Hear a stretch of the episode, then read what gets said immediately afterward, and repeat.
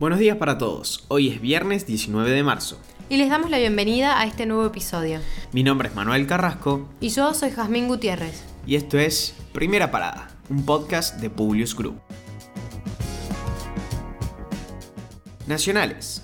El sector del turismo no va a tener alivio alguno por segundo año consecutivo.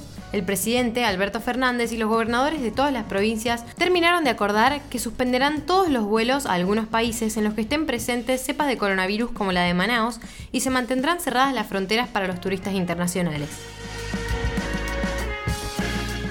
Un operativo de gendarmería detectó el sábado pasado 1.400.000 pesos en una camioneta de militantes del movimiento Evita. Fernando Chino Navarro, secretario político del movimiento Evita, afirmó que la plata era para pagar el transporte de personas que habían ido de distintos municipios de la provincia de Buenos Aires a una ceremonia para conmemorar los ocho años del pontificado de Francisco. Argumentó, cuando vos haces un acto en general, si contratas transporte, sonido y cualquier tipo de logística para la actividad, se paga. Mauricio Macri presentó su libro Primer Tiempo, afirmó que se trata de una obra que invita a los lectores a entender los cuatro años de su gobierno y a no repetir los errores del periodo. El libro ya vendió tres ediciones a pocos días de salir. Maya Veloso, la nena de 7 años, que era intensamente buscada luego de que su madre denunciara su desaparición, fue encontrada sana y salva en una zona de Luján. Su captor, Carlos Alberto Savans, quedó detenido imputado por el delito de sustracción de menor. Tensión entre el ministro de Seguridad de la provincia de Buenos Aires y el delegado de la ministra nacional Sabina Friedrich. Sergio Berni echó al secretario de Seguridad de la Nación, Eduardo Villalba, de una conferencia de prensa que había sido anunciada en Luján luego de la aparición de la niña de 7 años. ¿Qué venís a hacer acá de trajecito? le dijo Berni a Villalba apenas lo visibilizó. Y continuó, vos y tu ministra, que es una inútil, le hacen mal a la policía. ¿No me llamaste en todo el día y ahora venís acá a sacarte fotos? Continuó con los agravios. Por su parte, Friedrich lo llamó egocéntrico y que no tiene idea del trabajo real que se realizan cuando las cámaras no están prendidas. El Gobierno Nacional anunció la creación de un certificado digital que acredite la vacunación contra el coronavirus. La credencial estará en la plataforma Mi Argentina y podrá ser utilizada con el fin de exponerla ante cualquier autoridad que lo requiera.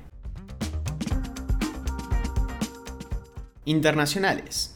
La Agencia Europea de Medicamentos anunció que la vacuna de AstraZeneca es segura y efectiva contra el coronavirus y no está asociada con los casos de trombosis. Sus beneficios para proteger a las personas del COVID-19 con los riesgos asociados de muerte y hospitalización superan los posibles riesgos.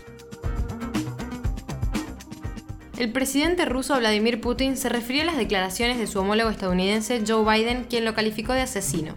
Yo le digo, mantente sano, le deseo buena salud, dijo Putin y luego agregó, cuando evaluamos a otras personas o cuando evaluamos a otros estados, otras naciones, siempre nos miramos en el espejo, siempre nos vemos a nosotros mismos. Vemos nuestras propias cualidades en otra persona y pensamos que es igual que nosotros. El mandatario ruso concluyó matizando que Moscú no cortará lazos con Washington, pero que trabajará con Estados Unidos cuando a Rusia le resulte beneficioso. La Organización de Estados Americanos publicó un extenso comunicado este miércoles luego de que el gobierno de Bolivia rechazara el pedido de la organización para que se deje en libertad a la expresidenta interina Janine Áñez y anunciara que adelantará gestiones contra el secretario general Luis Almagro por sus reprochables acciones. La impunidad nunca es una opción para un pueblo, remarcó la OEA en su escrito, al tiempo que volvió a pedir juicios justos, creíbles e imparciales. La Cámara de Diputados de Paraguay rechazó este miércoles el pedido de juicio político al presidente Mario Abdo Benítez y al vicepresidente Hugo Velázquez por presunta corrupción y mal desempeño ante la pandemia del coronavirus. El pedido se había elevado luego de duras protestas que asolaron al país hace una semana. ¿Peligra la reelección de Bolsonaro? La tasa de desaprobación del gobierno de Jair Bolsonaro creció hasta el 44%, mientras que el rechazo a su gestión de la pandemia se disparó hasta el 54% en momentos en que Brasil vive un momento crítico con buena parte de sus hospitales al borde del colapso, según un sondeo publicado este miércoles. Esto se suma a una sentencia judicial que daría la chance a Lula de presentarse el año que viene a las elecciones.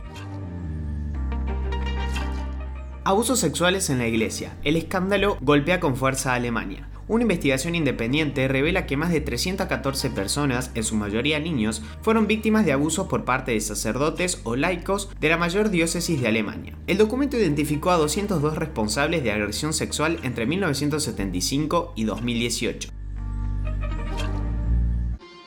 Ahora sí, los despedimos por hoy. Gracias por escucharnos. Compartí este episodio con tus amigos. Esperamos tus sugerencias en nuestro Instagram, publius.com.ar o en nuestro Twitter, publius-group. Los esperamos la próxima semana en un próximo episodio de Primera Parada. Que tengan un muy buen día.